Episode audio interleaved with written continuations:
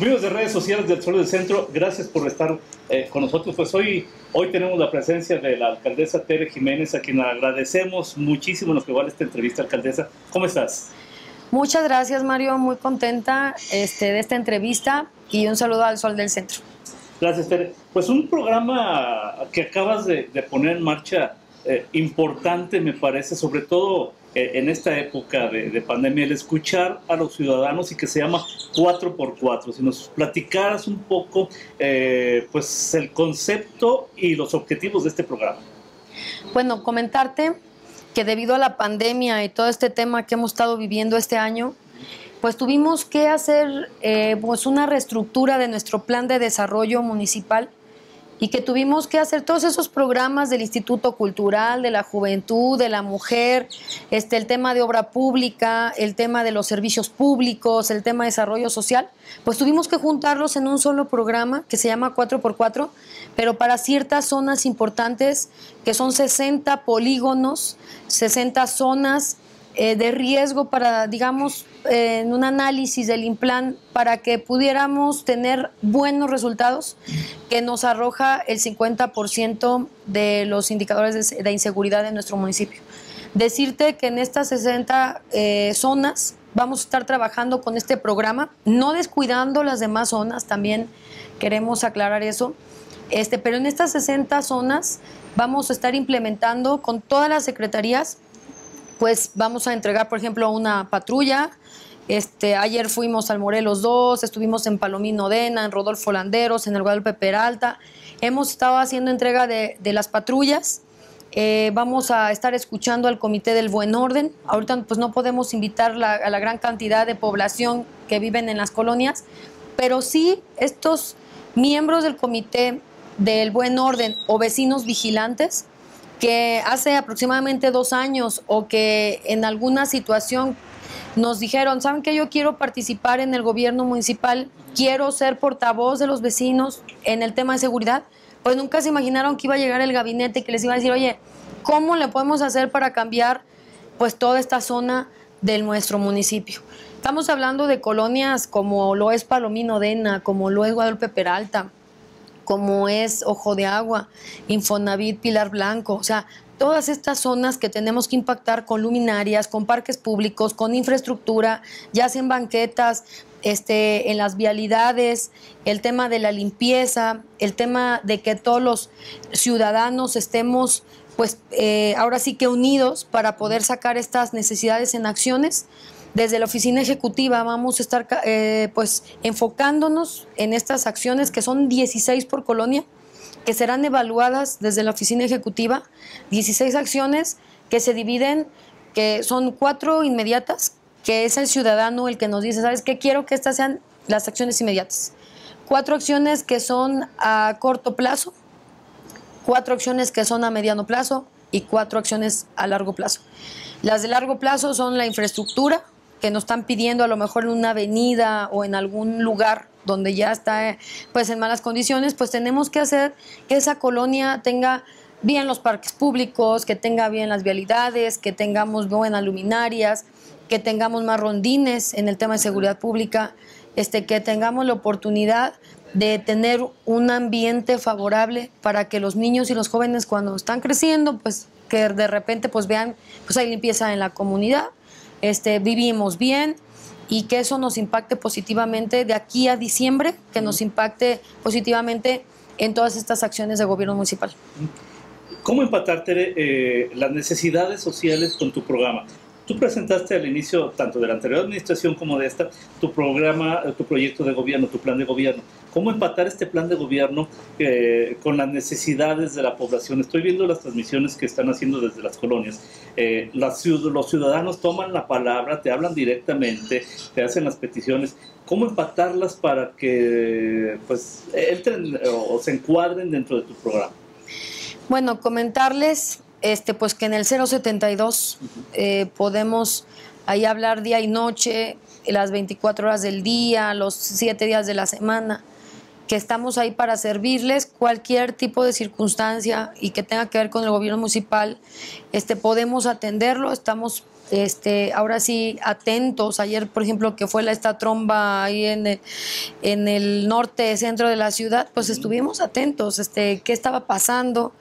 Cualquier circunstancia estamos ahí. También mediante el Facebook, también en el WhatsApp, que son los comités del buen orden, este, que tienen conectados a todos estos este, ciudadanos, en donde se les presenta al oficial, al jefe de destacamento, y les anunciamos este pues que es, es, el policía de barrio, el policía que va a estar atento en la tiendita de barrotes, así como con todos los vecinos y que podemos el día de mañana pues tener un acercamiento con, con, los ciudadanos y poder tener la atención necesaria. Se les está, bueno, además que se, se asigna una patrulla para determinada colonia o determinada zona, eh, se les está dando además el número de, de, los encargados de seguridad, los mismos patrulleros, ¿no? Sí, se les da una credencial a los miembros del comité del buen orden y aparte a todos los vecinos este, se les entrega eh, el nombre del, del oficial, este, el teléfono, este, todos están conectados, aparte porque llegan hasta el C4 los reportes, aparte que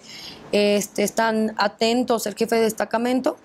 Y pues con estos comités del buen orden que ya os esperemos llegar a los 2000 este, terminando esta administración, pues eh, estos comités son ciudadanos y nos ayudan a tener la atención inmediata. Es uno de los temas delicados y que a la gente le preocupa, ¿no? Pues el tema de la seguridad. Pero en este tema este, cuando llegamos a las colonias también, pues hay colonias pues, que son distintas, ¿verdad? O sea, no, no todas son iguales, este, porque algunas necesitan, por ejemplo, eh, en haciendas eh, nos pidieron también programas de proyectos productivos para las mujeres. Estos programas de proyectos productivos este, nos piden eh, que podamos emprender nuevos negocios, que las mujeres que las capaciten en tema virtual para ver cómo desde el Facebook vender productos. Este, entonces cada colonia va a pedir diferentes situaciones este, y decirles pues que vamos a estar muy atentos a que podamos eh, pues reaccionar ante estas necesidades.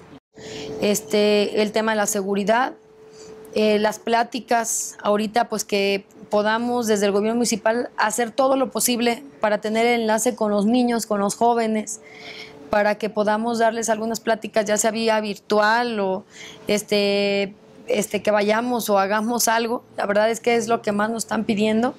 Este, sin embargo, pues todo lo tenemos que hacer con las medidas pertinentes y necesarias. Este, y bueno, pues no vamos a dejar de trabajar, la verdad, en el gobierno municipal, día y noche estamos trabajando. Te, he visto que a pesar de la pandemia, pues con las medidas necesarias y demás, no has dejado de tener contacto con los ciudadanos.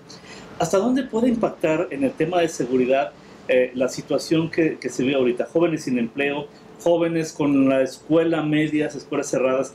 Eh, ¿Hasta dónde puede impactar en que se dispare la inseguridad, se dispare eh, pues, la desintegración de estos muchachos? ¿Y cómo detenerlo? Mira, al gobierno municipal le toca el tema preventivo uh -huh. y es lo que estamos haciendo en estos momentos. Se compraron 115 patrullas que están siendo entregadas en las comunidades, colonias, barrios y que posteriormente estamos previniendo con el tejido social, porque dice, bueno, aunque sean 10 personas, pero venles a dar una plática a estos chavos que están en las esquinas.